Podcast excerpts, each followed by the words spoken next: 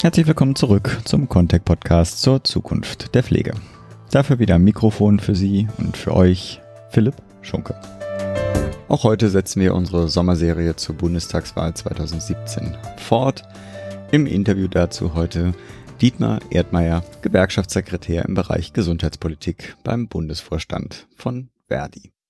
Im Zentrum des Gesprächs steht natürlich das Thema Personal. Neben Themen wie der Forderung nach mehr und besserer Praxisanleitung bedauerte er aber auch, dass die Koalition einen Punkt nicht abgearbeitet hat, nämlich die Einführung von Personalmindeststandards. Auch andere Themen wurden angesprochen, insgesamt natürlich immer auch mit dem Thema, den Beruf attraktiver zu machen, aber auch Finanzierungsfragen allgemein und die Pflegevollversicherung. Nun aber ohne weitere Vorrede für Sie und für euch zum Interview mit Dietmar Erdmeier. Ja, heute sitzen wir hier bei Verdi mit einem ganz tollen Blick Richtung Berliner Osten. Wir sitzen bei Dietmar Erdmeier. Dietmar, herzlichen Dank, dass ich bei dir sein kann. Ich werde erstmal was Kurzes zu dir zusammenfassen und du korrigierst mich einfach, falls ich da was Falsches sage. Du bist Gewerkschaftssekretär im Bereich Gesundheitspolitik beim Bundesvorstand von Verdi. Seit wann? Das ist schon noch ein paar Jahre her, ne? Fünf, sechs Jahre? Ich äh, habe hier im Jahr 2013 angefangen, okay. am 1. Februar 2013. Okay. Also ich habe kurz vor der letzten Legislaturperiode im Deutschen Bundestag den Bundestag verlassen und bin zu Verdi gekommen und ja, das sind jetzt dann ungefähr so viereinhalb Jahre. Genau, und dann eins schon erwähnt, vorher warst du auch Projektleiter Gesundheitswirtschaft, Gesundheitspolitik bei den Berliner Wirtschaftsgesprächen und äh, wissenschaftlicher Mitarbeiter bei welchem Abgeordneten? Willst das, du das sagen oder willst du es lieber anonym? Obwohl, das kann jeder wahrscheinlich googeln. Das kann man natürlich sagen. Also ich habe für Lothar Binding zuletzt gearbeitet. Der ist der finanzpolitische Sprecher der SPD-Bundestagsfraktion. Zuvor habe ich für Klaus Kirschner gearbeitet bis zum Jahr 2005. Klaus Kirschner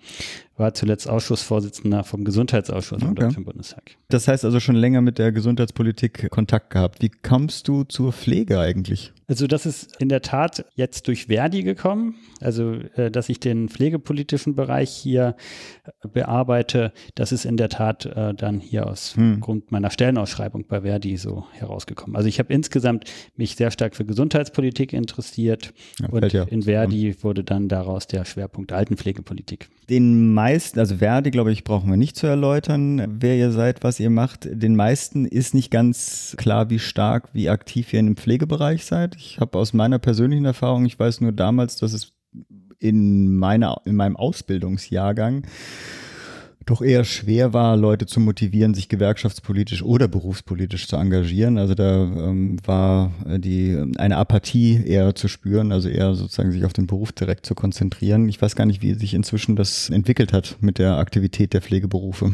in der Gewerkschaft? Also ich äh, bin dem Fachbereich 3 zugeordnet, Gesundheit, Soziales, Wohlfahrt und Kirchen. Hier hm. ist der okay. Bereich Gesundheitspolitik angesiedelt. In Verdi ist das der größte Fachbereich. Mhm. Wir sind im Grunde der mitgliederstärkste Fachbereich. Und wir haben auch unsere Strukturen hier in Verdi, auch für die Altenpflege. Also wir haben zum einen die Struktur auf bundespolitischer Ebene, dass wir ein, eine Bundesfachkommission Altenpflege haben, die sich zusammensetzt aus Kolleginnen und Kollegen aus dem Ehrenamt und auch aus dem Hauptamt. Diese gleiche Struktur gibt es auf äh, Landesebene auch nochmal. Also wir haben in äh, vielen Landesbezirken in Verdi auch nochmal eine Struktur, wo wir Fachkommission Altenpflege mhm. haben. Du sagst immer Altenpflege, die Krankenpflege ist nicht bei euch organisiert oder auch? Doch, die, na, Krank natürlich. Kranken also, und Alten. Ich äh, habe jetzt nur über die Altenpflege mhm. gesprochen, weil ich halt für Altenpflege mhm, zuständig bin.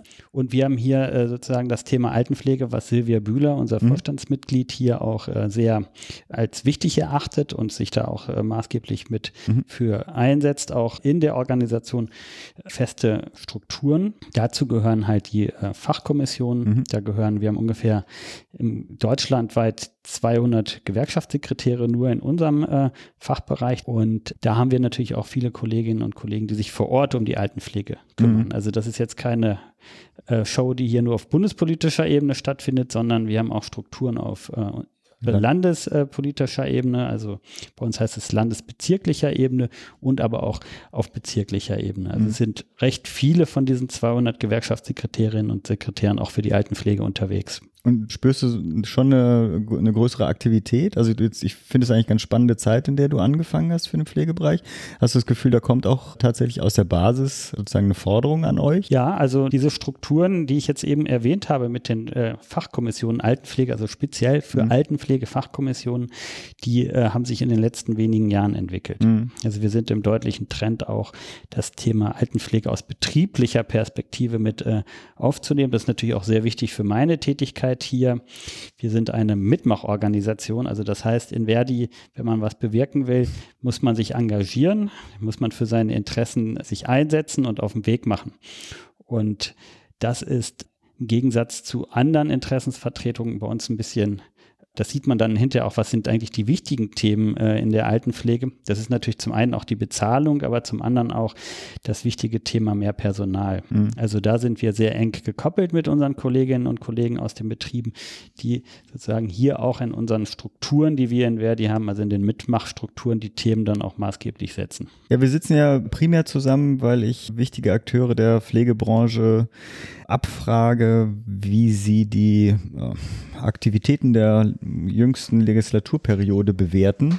Es ist ja relativ viel äh, passiert. Wie bewertet ihr das oder wie bewertest du das? Also gerade die Pflegestärkungsgesetze? Also das ist in der Tat so. Äh, wir begrüßen, dass es in dieser Legislaturperiode wirklich auf die Agenda gehoben wurde, das Thema Pflege. Wir haben sehr weitreichende Reformen, die auch von der Öffentlichkeit, also von den Bürgerinnen und Bürgern auch äh, so gewollt sind und auch akzeptiert sind, auch in dieser Höhe der Finanzausgaben, äh, die äh, getätigt werden. Also wir haben eine Beitragssatzsteigerung um 0,5 Prozent, also 6 Milliarden Euro werden äh, mehr ausgegeben und das ist im Grunde in der Gesellschaft auch so akzeptiert. Dass wir den Druck schon frühzeitig aufgebaut haben, äh, kann man daran erkennen, äh, dass wir äh, das Bündnis für gute Pflege mit initiiert haben im Jahr 2012. Also bereits vor dem Wahljahr 2013 sich ein großes Bündnis etabliert hat mit 13 beziehungsweise 23 Spitzenorganisationen, die sich und äh, auch einige Unterstützerinnen, die sich dem Bündnis angeschlossen haben, um auch insbesondere den neuen Pflegebedürftigkeitsbegriff dann auch endlich mal äh, zu fordern und dann auch in, in Gesetze sozusagen um, umzusetzen. Das ist erreicht, also der neue Pflegebedürftigkeitsbegriff ist umgesetzt worden, das neue Begutachtungsassessment ist eingeführt worden. Damit äh, sind langjährige Forderungen verbunden worden und äh, die sind jetzt auch in Gesetzeskraft gegossen worden mhm. in dieser Legislaturperiode. Aber, und häufig gehört auch immer ein Aber dazu, bei dem Aber ist aus unserer Mitgliedschaft, also bei den Kolleginnen und Kollegen, immer noch das Thema mehr Personal das wichtigste Thema.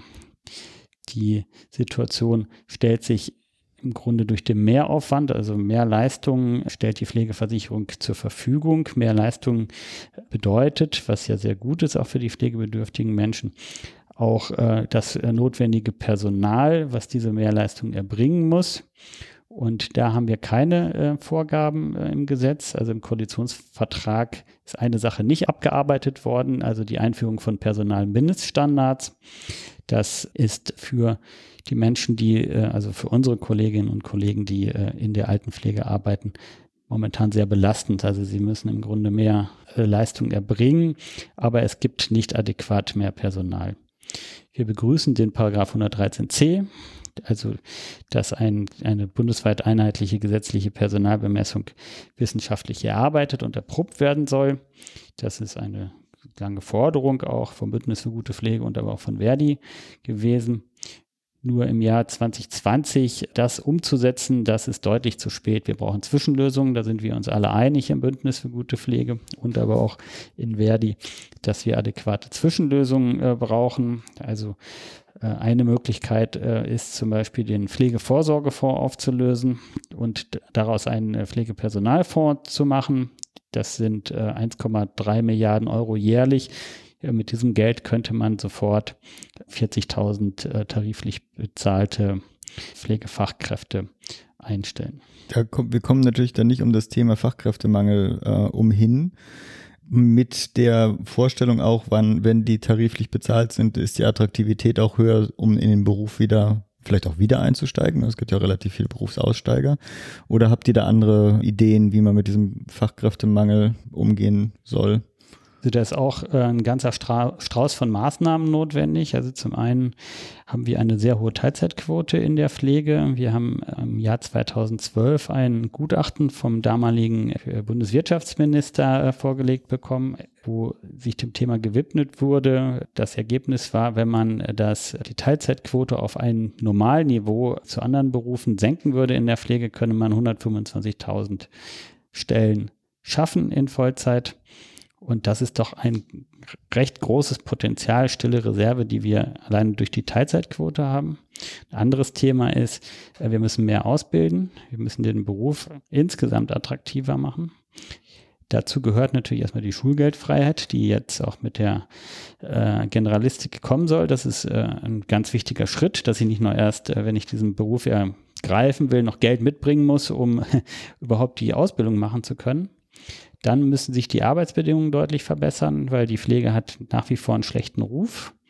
Wir hören immer wieder, ich war äh, letztens in, in, einem Gespräch mit einem äh, Lehrer von einer integrierten Gesamtschule, der äh, aus, aus, aus Niedersachsen kam und nochmal deutlich gemacht hat, dass die Tätigkeit in der Pflege schon interessant ist, aber viele junge Leute aus den Berichten, die sie auch äh, aus ihrem persönlichen Umfeld oder auch aus den Medien hören, doch diese Tätigkeit eher uninteressant für ihren beruflichen Weg sehen, weil, er, weil sich die Arbeit in der Altenpflege noch zu schlecht darstellt. Und das ist nicht nur die Bezahlung, sondern das sind auch die, die Arbeitsbedingungen insgesamt. Also der Berufsverbleib kann und sollte noch deutlich verlängert werden, also ausgebaut werden. Wir haben eine hohe Abbrecherquote bereits in der Ausbildung. Wir können äh, viele Leute, die sich für den Beruf, zumindest in der Ausbildung schon entschieden haben, gar nicht äh, äh, so lange halten, bis sie diese Ausbildung abschließen. Also auch selbst bei der Ausbildung müssen wir nachsteuern, müssen wir die Arbeitsbedingungen ver verbessern. Wir brauchen mehr Praxisanleiterinnen und Anleiter beispielsweise für die praktische Ausbildung, damit ich überhaupt berufsfähig äh, ausgebildet werde. Die Bezahlung spielt natürlich auch eine, eine recht große Rolle. Bei den äh, jetzigen Gehältern, die wir in der Altenpflege haben, ist ganz häufig Altersarmut vorprogrammiert. Hm. Zu den meisten Themen, äh, Info an unsere Hörer, werde ich dann auch ein paar Links reinpacken, weil wir haben ja relativ viele Themen jetzt angesprochen, wozu bestimmt schon auch Papier produziert wurde, wo man sich da vielleicht in die einzelnen Themen auch dann noch reinarbeiten kann. Nur zum Thema Praxisanleitung stellt ihr euch dann sowas vor wie, äh, was weiß ich, Mindeststandards, äh, Mindestzeiteinsatz oder wie könnte man das dann umsetzen? Also ich sag mal so, aus der Sicht eines Auszubildenden, einer Auszubildenden brauche ich zunächst erstmal jemanden, der als Ansprechpartner, Ansprechpartnerin fungiert, damit ich überhaupt, äh, ich habe selber mal eine Ausbildung gemacht, ich bin ausgebildeter Industriemechaniker. Mhm. Und äh, wenn ich mich an meine Ausbildungszeit äh, zurückerinnere, weiß ich, dass ich zunächst einmal bei Eintritt in diese Tätigkeit im ersten Lehrjahr doch eine ganze Zeit sehr eng betreut wurde in der Ausbildungswerkstatt. Ich habe also erstmal die Grundlagen gelernt, äh, damit ich überhaupt die handwerkliche Fähigkeit ausprägen konnte. Ich wurde dann irgendwann mal auch im Betrieb eingesetzt hatte aber da immer jemanden zur Seite, der mir gezeigt hat, wie ich die Maschinen zusammenbaue, wie ich da auch in der Arbeitssicherheit vernünftig unterwegs bin, wie ich da auch, äh, auch rechtlich äh, wurde dann auch nochmal überprüft, ob, äh, ob die Schrauben auch richtig angezogen sind. Ne? Also solche grundsätzlichen Sachen, dass jemand für mich auch begleitend noch mit Verantwortung übernommen hat. Mhm. Und das sind also Basics, die ich aus anderen Berufen normalerweise als normal ansehe und das fehlt ganz häufig in der Altenpflege. Hast du noch ein Thema, was du selbst ansprechen möchtest? Also wir haben ja eine Sache, die ich auf jeden Fall ansprechen wollte, wäre euer Papier zur Pflegevollversicherung. Äh, ich kann auch auf die Pflegevollversicherung jetzt mhm. erstmal okay. eingehen, weil wir jetzt auch über die Pflegestärkungsgesetze gesprochen haben. Also wir unterstützen sehr stark die Ambulantisierung. Also das ist der, der Wunsch der Bürgerinnen und Bürger, möglichst lange auch in, im eigenen Zuhause leben zu können, im familiären Umfeld leben zu können, auch in, in den gewohnten Strukturen, auch insbesondere Menschen, die eine eingeschränkte Alltagskompetenz haben, dass sie verlässliche Strukturen haben und auch in ihrer gewohnten Umgebung möglichst lange, wie es denn auch äh, sinnvoll ist, auch verbleiben zu können. Da ist ein großes Thema der Zukunft, wie können wir flächendeckend bundesweit auch Strukturen mit vorhalten, wo ich auch die, die Unterstützung bekomme, die ich dann auch benötige, in meiner Häuslichkeit auch äh, leben zu können. Das ist für mich ein sehr großes Thema. Herr Laumann hat in der, im, im letzten Jahr mal gesagt, dass wir nur für drei Prozent der ambulant versorgten pflegebedürftigen Menschen Tagespflegeeinrichtungen zur Verfügung haben dann sehe ich doch da noch, noch einen sehr großen äh, Ausbaubedarf. Also wir brauchen verlässliche ambulante Strukturen.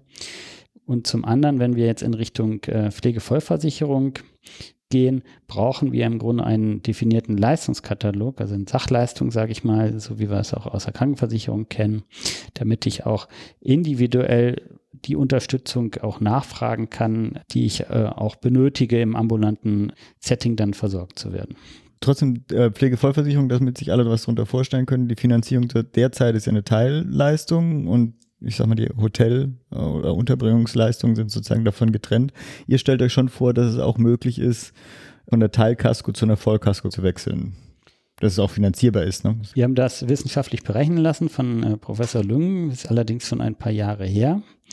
Es ist in der Tat finanzierbar.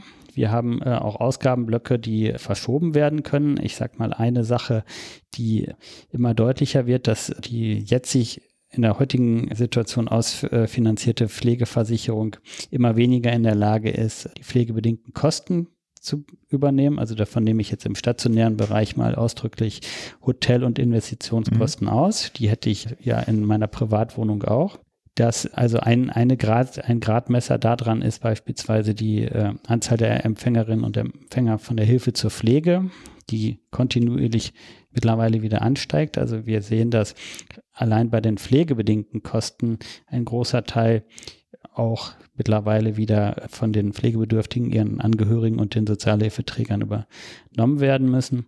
Also da würden wir uns schon wünschen, dass man auch im, bei Pflegebedürftigkeit nicht zum Sozialfall wird.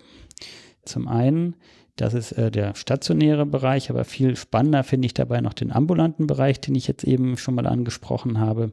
Im ambulanten Bereich, wenn da wirklich mein Geldbeutel darüber entscheidet, welche Leistung ich äh, für meine Pflege, individuelle Pflege zur Verfügung habe und die Pflegeversicherung wirklich nur einen Teil davon abdeckt, dann ist das auch eine, eine, eine, eine soziale Frage. Und äh, nochmal zu den Kosten. Herr Professor Lüngen hatte mal ausgerechnet, dass es ungefähr ein Beitragssatzeinstieg von 1% sei.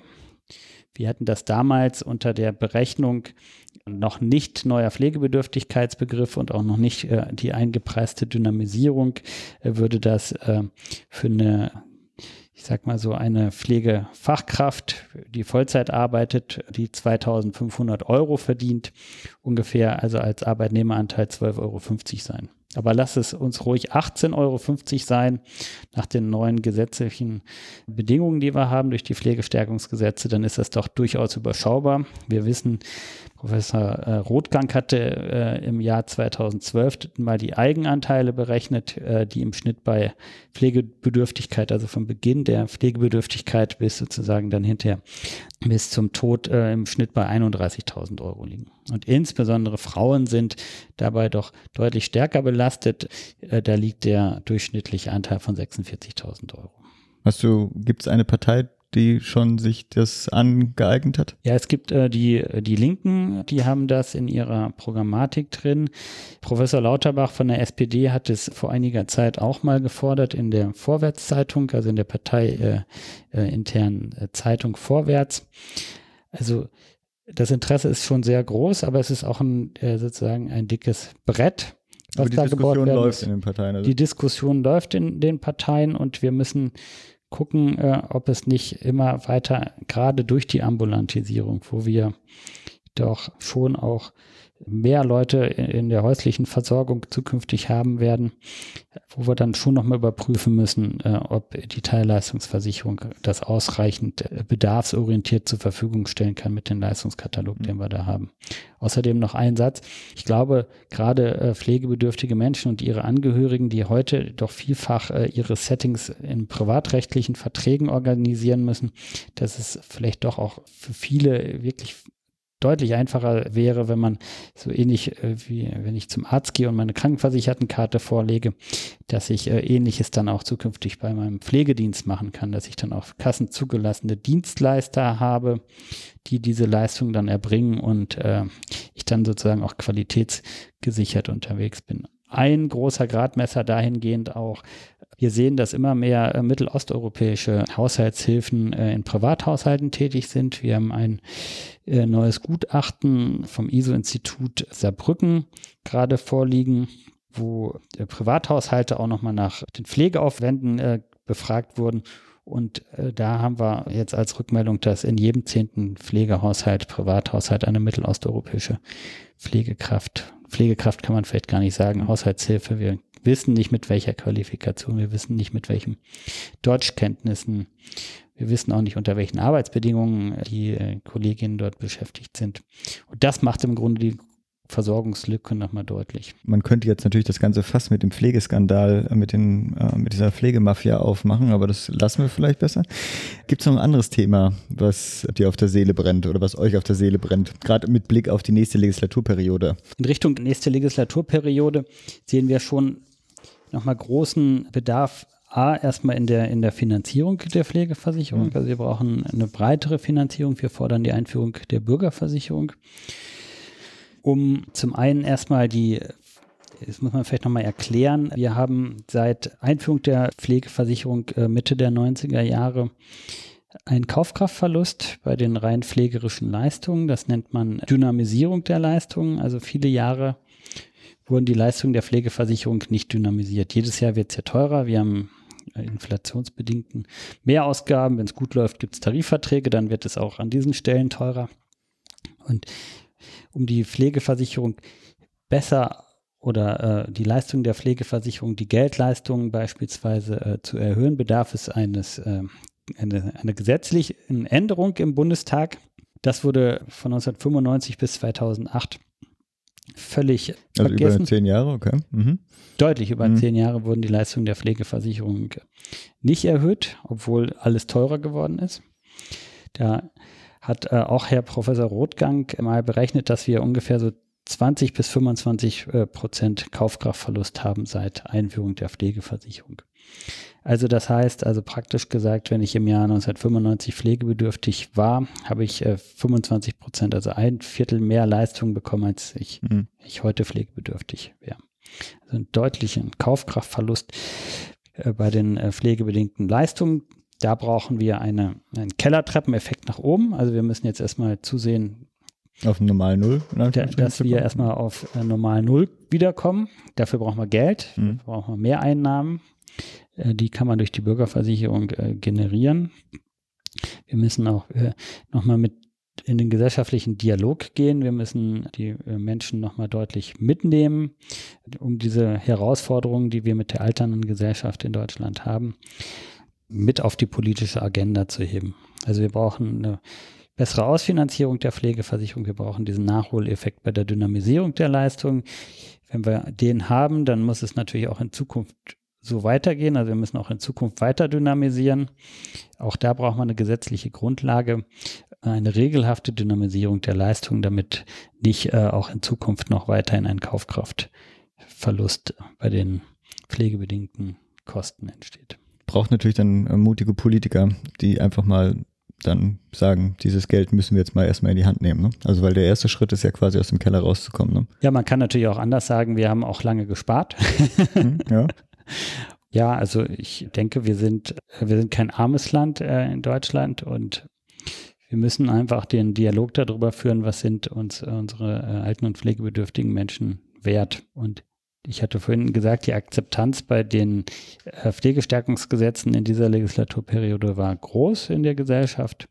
Und wenn wir den Dialog weiterführen und auch deutlich nochmal auf die Probleme und die Herausforderungen hinweisen, ich glaube, dass doch die Menschen auch da bereit sind, zukünftig auch nochmal ein bisschen mehr in die Tasche zu greifen. Ja.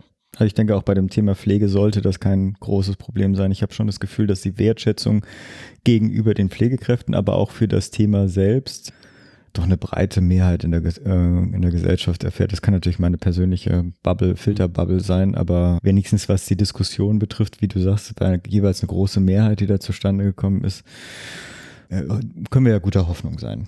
Dietmar, kannst gerne noch was ergänzen? Zur Not schneide ich es weg. Na, wir müssen auch auf eine vernünftige Bezahlung kommen in der, in der Altenpflege.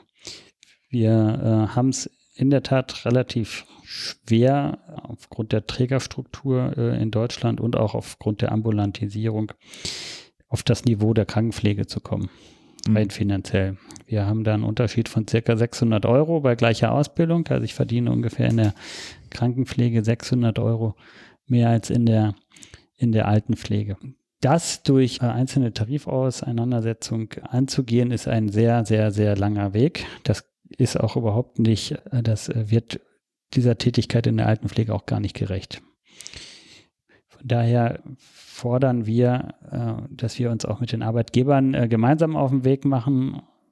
Also ein, ein Weg kann sein, die Allgemeinverbindlichkeit von Tarifverträgen in der Altenpflege.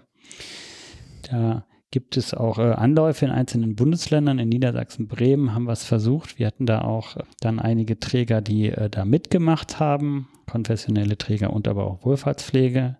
Die privaten Träger haben sich bisher noch nicht äh, dieser Forderung angeschlossen, leider. Und Letztendlich ist es daran gescheitert in dem Tarifausschuss, der äh, beim zuständigen Ministerium auf Landesebene angesiedelt ist, dass es da keine Mehrheit gegeben hat für die Allgemeinverbindlichkeit. Und da sehen wir schon auch den Gesetzgeber, den Bundesgesetzgeber in der Pflicht. Das heißt also, wenn sich da eine ganze Reihe von Träger auf den Weg machen, um auch die Altenpflege besser zu bezahlen. Also die Refinanzierungsbedingungen haben wir jetzt verbessert durch PSG 1 und PSG 3, dass äh, Tarifverträge nicht mehr als unwirtschaftlich äh, abgelehnt werden dürfen. Also ist da der Weg frei.